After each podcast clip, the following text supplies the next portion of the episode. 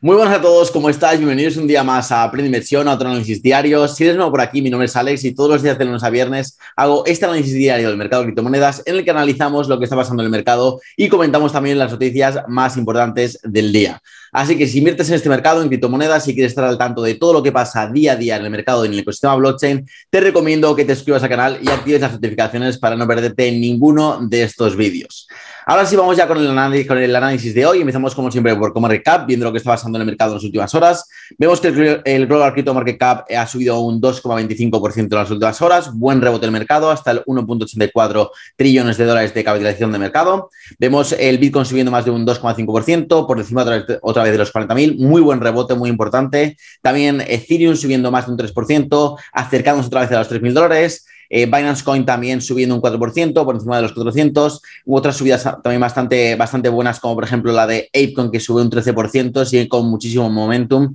Sigue una subida casi del 50% eh, esta semana, ya se sitúan los 22 dólares. Y si bajamos aquí abajo, pues vemos también algunas subidas buenas, como la de eh, FTX Token, que sube también un 3%. También eh, Algorand sube también un 2,5%, Falcon un 4%. Y en general, esa es la tónica, subidas entre el, entre el 1 y el 4% en casi todas las altcoins, en un rebote del Bitcoin muy positivo en las últimas horas. A pesar de ello, el sentimiento sigue, sigue bastante mal, seguimos en medio extremo con el índice medio codicia en 24, veremos eh, qué pasa cuando se actualice en 5 horas, supongo que saldremos de, medio extremo, nos situaremos solamente en miedo a partir de 25 eh, puntos en el, índice, así que veremos eh, mañana cómo se actualiza el, este índice. Vamos ya con, el, con la gráfica de Bitcoin y bueno, ya comentamos que veníamos de una, de una divergencia alcista en 4 horas sobre todo, en que nos marcaba pues una subida aquí hasta por lo menos los 40.000, que es lo que hemos obtenido. Tenemos dos velas diarias alcistas muy buenas en Bitcoin, la verdad, muy buenas. Y ahora mismo la situación está, el rango importante está entre los 40.600 y los 39.000, eh, que son los dos niveles claves. El primero a romper para poder ver continuación hasta los 43.000. Yo creo que si rompemos en el día de los 40.500, 40.600 con fuerza, creo que vamos a ver continuación hasta los 43.000. Y el nivel por abajo, el, por abajo del rango, el nivel a aguantar son los 39.100, 39.200, que en caso de perderlos creo que sí vamos a ver una corrección más fuerte hasta los 37.000 bajos, que no nos podemos encontrar otra vez con esta zona de soporte y con esta línea de tendencia alcista. Entonces, esta subida del Bitcoin ha coincidido también pues, con un muy buen día para el Nasdaq, que bueno, sube un 3,36%, eh, un muy buen día hoy para el mercado de equities después de que ayer Facebook, después de que cerrara el mercado, pues presentara resultados y ha sacado muy buenos, batiendo pues eh, tanto la tasa, la tasa de crecimiento de usuarios eh, como, como los, los mismos beneficios. Así que muy buenas noticias ahí de Facebook, que bueno, hemos tenido una semana de, reporte de beneficios trimestrales bastante flojos, la verdad, sobre todo en, acciones eh, de empresas de crecimiento, sobre todo. Entonces, muy buenas noticias ahí para el Nasdaq, que sube un 3%, también el SP500 sube un 2,3% y el, y el Dow Jones sube un 1,4%, así que buen día para el mercado de, de equities, también, pues como sabemos, viene con mucha correlación con el, con el Bitcoin. Y luego también hoy quería comentar el DXY, el índice del dólar, de la fortaleza del dólar, que es un índice que mide la fortaleza del dólar con respecto a una canasta de diferentes otras eh, monedas en el mundo. Así que bueno, vemos que eh, hoy ha llegado a un máximo eh, no histórico, el máximo de los últimos 20 años, de hecho aquí desde el 2002 no, no tocaba pues una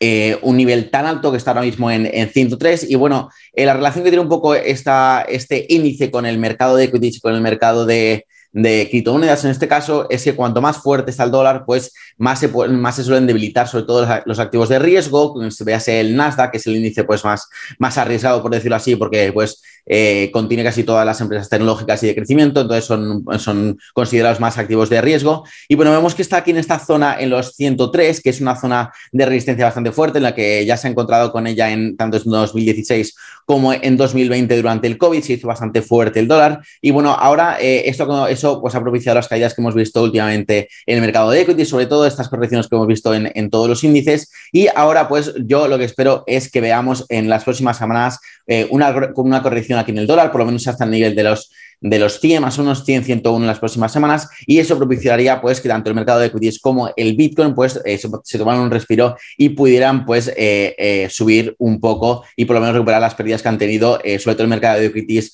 en estas últimas semanas. El Bitcoin la verdad es que si lo analizas eh, así, pues no ha sufrido tanto, sí que ha sufrido una pequeña corrección, pero en general se, ha mantenido bastante, bastante estable. Entonces creo que una corrección aquí en el DSY puede dar eh, paso a una buena subida en Bitcoin en las próximas semanas ya de cara a mayo.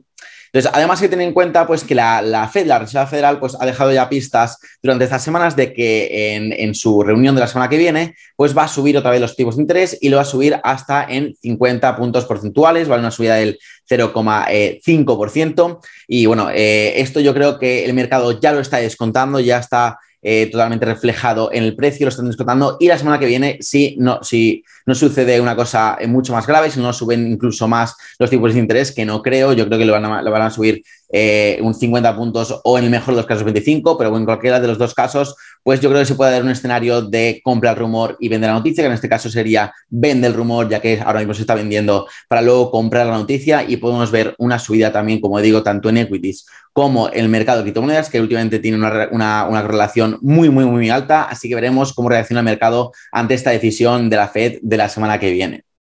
Entonces, ya yéndonos al, tema de las noticias, eh, primero tenemos a, Facebook, a, Meta en este caso, que bueno, como habíamos dicho, ha presentado resultados en el día de ayer, va teniendo los beneficios y la tasa de crecimiento de usuarios. Eh, de lo que esperaba. Y bueno, hoy las acciones suben casi un 20% en bolsa, aunque hay que decir que la división de metaverso, que es lo que a nosotros nos interesa más en concreto, pues ha perdido más de 3 billones en el primer trimestre de este 2022. Aunque bueno, esto ya se esperaba, ya que están en este momento pues en fase de desarrollo del metaverso y de momento pues todo van a ser gastos hasta que pueda monetizarlo eh, dentro de pues uno, tres o cinco años. Eh, supongo que obviamente el el cambio de nombre de Facebook a Meta pues implica pues un cambio de visión un poco a, medio y largo plazo, así que pues ahora mismo a Facebook no le importa perder dinero con el metaverso, ya que considera que lo va a monetizar en, el futuro. Eh, más noticias. Tenemos una noticia muy buena y es que el Banco Central de Rusia hoy ha anunciado que va a permitir a los stock exchanges, o sea, las bolsas, eh, realizar también trading con criptomonedas y eso es, muy bueno el, cambio en la, en la, narrativa que hemos visto por parte de Rusia durante este año, ya que en enero pues, habían propuesto prohibir tanto el uso de las criptomonedas como la minería de Bitcoin en todo el país. Luego, eh, luego también en febrero también pues, se eh, se reforzaron en ese, en ese, argumento de que querían prohibirlo. Luego salió Putin diciendo que no, que podría ser un, un, líder en, la industria de la minería eh, rusa y por tanto no las iban a prohibir. También pues la aceptaron después como, como moneda el Bitcoin. Entonces, pues bueno, ha ido cambiando un poco la narrativa que hemos pasado pues de prohibir, eh, prohibir, prohibir a pues la vamos a aceptar, la vamos a dotar, vamos a intentar con, convertirnos en una potencia en, la minería, en la minería de Bitcoin y ahora también permitiendo a los exchanges también realizar trading con criptomonedas. Así que es muy buena noticia que un país tan potente como Rusia pues eh, pueda cambiar la narrativa tan rápido y pueda poder dar este, este cambio eh, a favor de las criptomonedas. Luego tenemos también el neobanco, el neobanco inglés Revolut, que bueno, funciona muy bien, seguramente eh, muchos de vosotros lo, lo, utilicéis ya. Y bueno, ya cuenta con más de 15 millones de clientes y hoy ha anunciado que está trabajando en la creación de una wallet descentralizada, donde tú puedas tener pues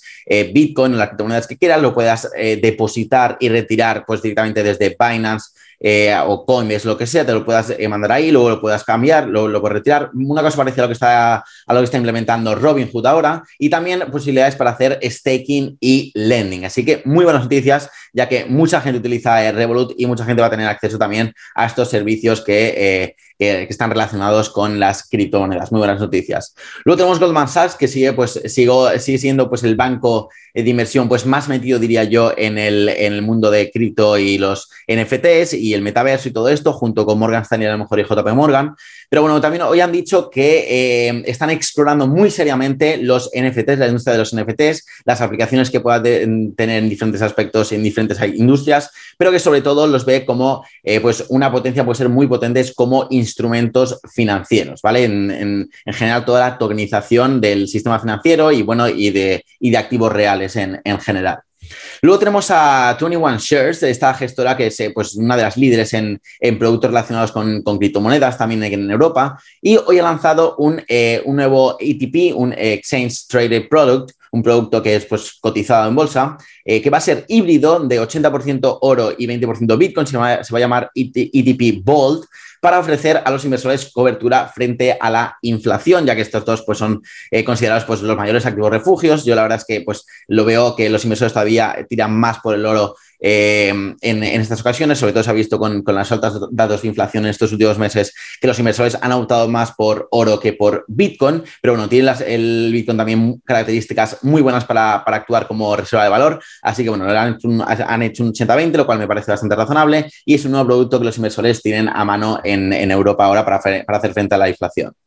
Luego tenemos a Propi, hablando un poquito de, inversiones inmobiliarias tokenizadas, que ya, eh, ya comentamos ayer que había habido un, pues una, primera hipoteca eh, pues, eh, respaldada por criptomonedas que se había hecho en, Austin, Texas. Y hoy tenemos la, noticia de que Propi, que es una plataforma inmobiliaria basada en blockchain, se ha asociado con Abra, que es un exchange de criptomonedas, para permitir a sus clientes obtener préstamos hipotecarios utilizando sus criptomonedas. Esto yo creo que de aquí a unos años todo el mundo va a poder pagarse una hipoteca eh, o pues, mm, conseguir una hipoteca, básicamente pedir una hipoteca eh, también eh, respaldándolo con, el colateral de las criptomonedas. Así que es una noticia muy buena y que también pues, permite a mucha gente que, está ganando mucho dinero con, con, criptomonedas pues, utilizar también diversificar su portafolio y si se quiere comprar una casa, pues no tener que hacer todo el follón de vender tus criptomonedas, pasarlas al banco, luego pedir una hipoteca, luego cómo lo justificas. Entonces, son muy buenas noticias que favorecen también la adopción masiva de las criptomonedas y la adopción masiva pues también de, de las criptomonedas en otros aspectos en otros aspectos que no sea solo pues comprar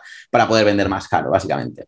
Y luego ya la última, la última noticia, y tirando para casa, es eh, un informe del Banco de España, publicado esta semana, que indica que España actualmente es el quinto país de Europa con mayor volumen de transacciones con criptomonedas. Y yo me atrevería a decir que es uno de los países más avanzados en conocimiento de criptomonedas y blockchain. Y esto la verdad que me pone muy contento porque por fin podemos destacar en, algo y es pues, la industria que más me gusta a mí y creo que es eh, la industria del futuro. Así que muy buenas noticias que en España pues estemos dando ahí el callo y estemos ahí pues apoyando este sector en auge. Y nada, esto ha sido todo por hoy. Este ha sido el análisis diario de hoy, jueves 28 de abril. Si te ha gustado, dale like y suscríbete, al canal, perdón, si no lo estás todavía. Y como siempre, muchísimas gracias por estar ahí, por, por apoyar el canal y, y ver los vídeos día a día. Nos vemos mañana en el siguiente análisis y os mando un saludo para todos. Chao.